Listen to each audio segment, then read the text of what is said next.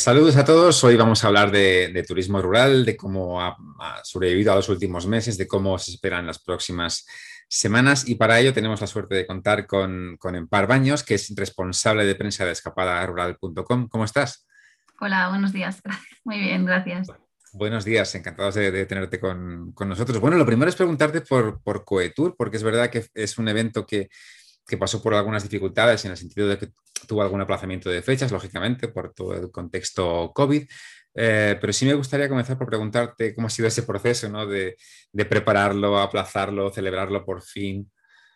Sí, la verdad es que eh, es un congreso que empezamos a preparar a finales de 2019 y realizamos en junio de 2021, con lo cual ya ves el, el largo proceso que, que hemos tenido en medio, ¿no? Con, evidentemente con, con, la pandemia. Nosotros teníamos la idea de hacerlo presencial porque creíamos que, y seguimos creyendo que la parte del networking y del contacto con el propietario y que el propietario pueda hablar con los ponentes era una parte muy importante en nuestro congreso.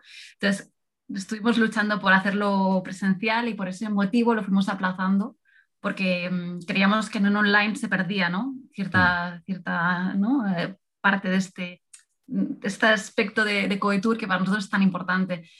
Entonces, em, al final nos optamos por la opción híbrida porque em, estuvimos preguntando también, queríamos que todo el mundo se sintiera cómodo, ¿no? sobre todo que la gente se sintiera segura y, que todo, todo, el mundo estuviera cómodo y creímos que lo más, lo más interesante en ese momento era hacerlo en un formato híbrido, componentes físicamente y organización y anfitriones, pero con asistentes online.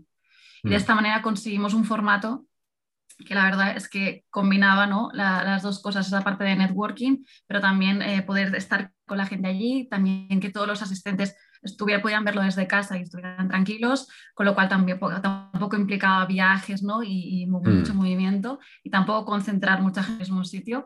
Con lo cual creo que esa opción fue la, la más acertada, la verdad es que ha gustado, ¿no? Eh, aunque sí que es cierto que los, los eh, asistentes lo que nos comentan es que quieren seguir viniendo a Covitur, ¿no? que sí, está muy bien hacer esta opción ¿no? híbrida ahora en pandemia, es una buena opción tirar del digital, pero ellos quieren volver y poder intercambiar, intercambiar experiencias con otros compañeros ¿no? o otros actores del sector eh, in situ. ¿no? Entonces, bueno, eh, este es un poco el resumen. Está muy bien adaptar, adaptarlo a una situación de pandemia, pero la gente aún quiere y quiere volver a verse y volver a estar de manera presencial.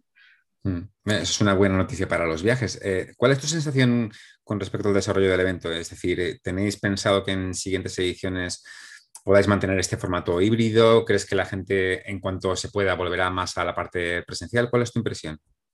Nosotros, eh, nosotros personalmente lo que queremos es volver a la parte más presencial, aunque nunca alejarnos del, del formato digital. Siempre hemos hecho el congreso en streaming, pero este año eh, hemos tenido un plus más, ¿no? Hemos eh, preparado unas cápsulas de vídeo para viajeros y bueno, para, para que los propietarios las vieran cómo, cómo, iba todo el tema de viajeros, vieran también un poco más del, del, territorio anfitrión, porque de hecho como no podían estar en, en, situ, pues que ellos también se empaparan de ese territorio y pudieran compartir igual que los que estaban allí.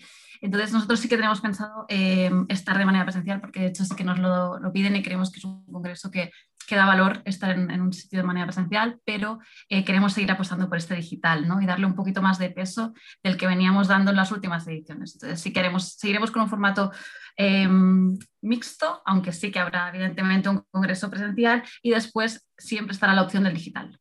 Hmm. Y, en cuanto ya, digamos, por entrar un poco en el, contenido de, esta última edición de Coetour, imagino que habéis, tenéis una sensación, un resumen de las principales conclusiones, pero, pero en tu impresión, digamos, ¿cuáles han sido los principales puntos que ha abordado el Congreso? Nosotros el Congreso lo titulamos como Retos y oportunidades del turismo rural en 2021.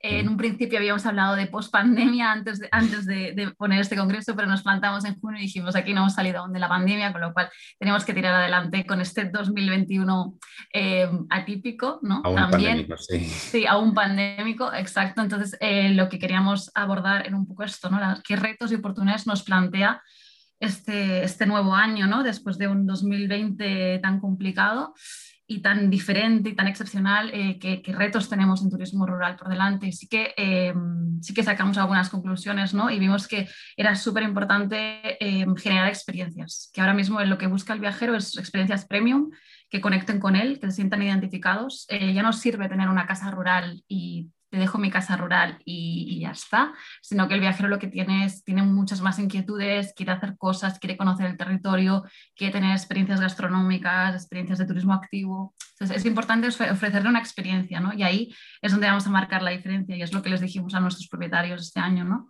También tenemos un reto de internacionalización que hace años, ¿no? Que llevamos, eh, estamos con este reto. Este año evidentemente es muy complicado, igual que el anterior, pero el reto sigue ahí esperamos que de cara al, próximo año el, cliente extranjero finalmente pueda, pueda venir ¿no? con más seguridad, más tranquilidad y se pueda seguir apostando por este cliente extranjero, que la verdad es que aquí cuesta, cuesta mucho porque el, porcentaje de un 95% o un poco más incluso, el cliente de turismo rural es nacional. Entonces sí mm. que muchos propietarios buscan este cliente extranjero y es verdad que estamos ahí en ese reto que sigue, sigue ahí año tras año. Después también veíamos que la opción de especializarse, eh, buscar un nicho de mercado que te dé un valor adicional, esto es, clave ¿no? para tener éxito en turismo rural, diferenciarte del, vecino, ¿no? del, mm. otro propietario que tiene la casa rural cerca de ti, porque si no son dos casas rurales idénticas y no ofreces ningún valor. ¿no? Entonces es importante eh, coger un tema, especializarnos y es algo que el viajero está demandando muchísimo, muchísimo, mm. entonces hay que estar ahí eh, focalizado. Y por último, comentamos también unos retos muy importantes el tema de la sostenibilidad, ¿no? sobre todo ahora que las zonas rurales han cobrado un nuevo sentido para, todo, para el viajero y que la gente se ha volcado en ir a zonas rurales, hay que ser muy conscientes de este tema, sobre todo practicar el turismo rural de una manera sostenible, eh, tener muy en cuenta el respeto a la naturaleza, evitar las masificaciones de pueblos y zonas rurales. Y nosotros con esto sí que eh, lanzamos un mensaje desde escapadarural.com, que es, que es muy importante ser un, un, viajero consciente con este tema ¿no? y todos los problemas que pueda acarrear no ser sostenible hoy en día, ¿no? que ya hemos estado viendo mm. algunos casos de, de, colapsos de zonas rurales eh, precisamente por este motivo, con lo cual aquí también teníamos un reto de cómo lo hacemos para, queremos que venga el viajero, pero queremos evitar estas masificaciones, con lo cual es un reto también para el turismo rural. Hmm. Mm, mencionabas eh, al principio ¿no? de las conclusiones de, de, esta búsqueda de la experiencia, que es algo de lo que hablamos habitualmente, y, esa mezcla del alojamiento a lo mejor con actividades que se pueden realizar en destino.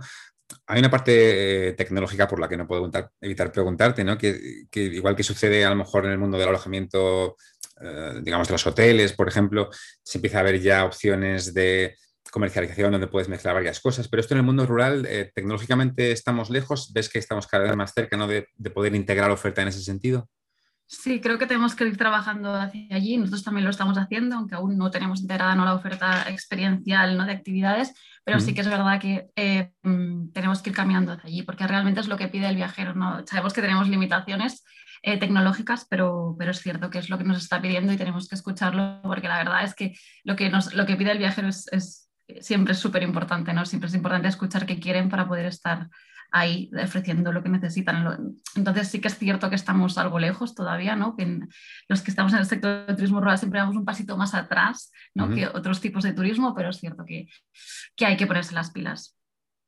Em, y también mencionas, por supuesto, el tema de la sostenibilidad. Yo no sé si es verdad que, que en algunos de los puentes o en algunas de las fechas eh, clave durante, durante la, los peores periodos de la pandemia, parece que el turismo rural ha, funcionado bastante bien, ¿no? Quizás precisamente por, por, ese impulso del turismo nacional, por esa búsqueda de un, eh, de un entorno quizás más que se puede concebir como más privado, como más seguro, ¿no? ¿Crees que precisamente si alguien ha salido beneficiado en todo esto ha sido el turismo rural?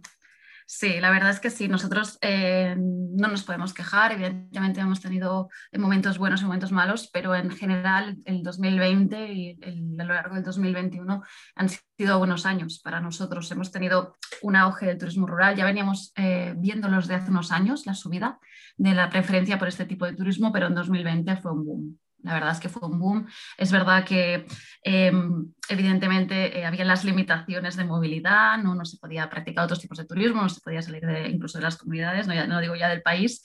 Entonces sí que la gente apostaba por el turismo de proximidad y también buscaba eh, salir de las, de las, grandes ciudades ¿no? después de tantos meses de confinamiento para poder respirar, poder ¿no? Eh, pues desconectar rodeados de naturaleza. Y esto sí que hemos, hemos visto que la demanda ha crecido mucho y en verano del año pasado registramos unas cifras de ocupación que no habíamos tenido nunca. Eran unas cifras eh, muy, muy diferentes a las de 2019.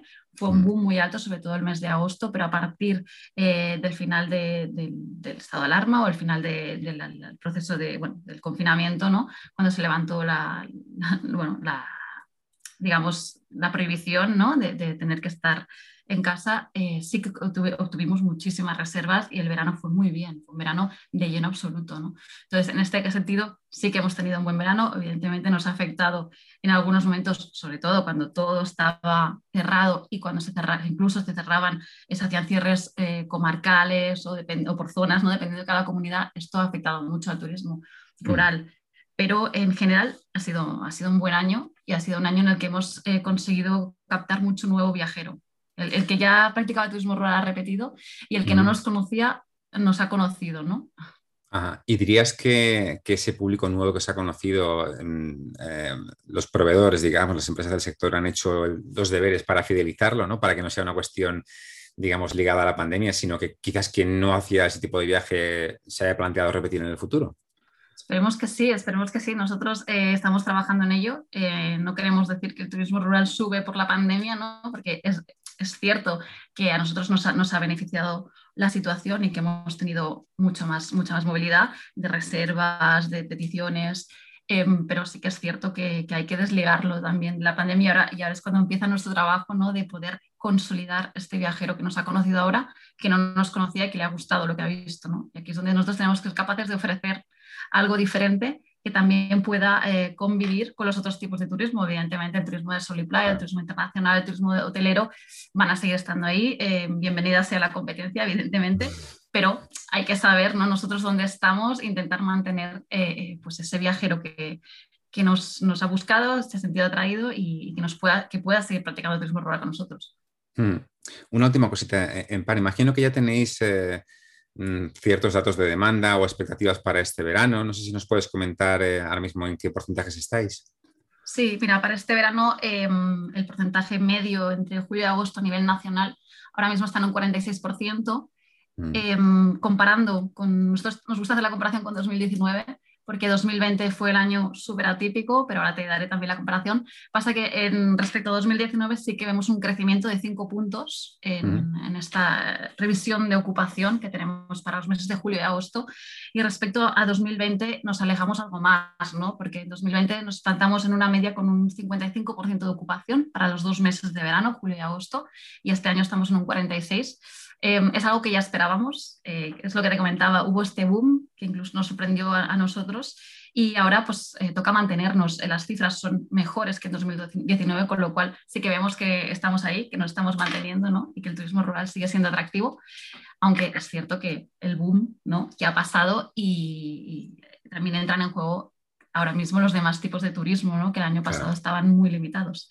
Entonces, bueno, eh, las cifras son buenas, nos sorprende algunos algunas posiciones de comunidades autónomas, como por ejemplo Murcia, que se coloca en primer lugar con un 57% de ocupación. Eh, sorprende porque en los últimos cinco años, en los últimos cinco veranos, Murcia eh, no aparecía en, el top 3, ¿no? Y, y, este verano, pues mira, han hecho una, una apuesta fuerte y ahí están en primer lugar para estos dos meses. Eh, y Andalucía también está muy bien posicionada, todas sus provincias están en, el ranking de, las provincias más demandadas para este verano.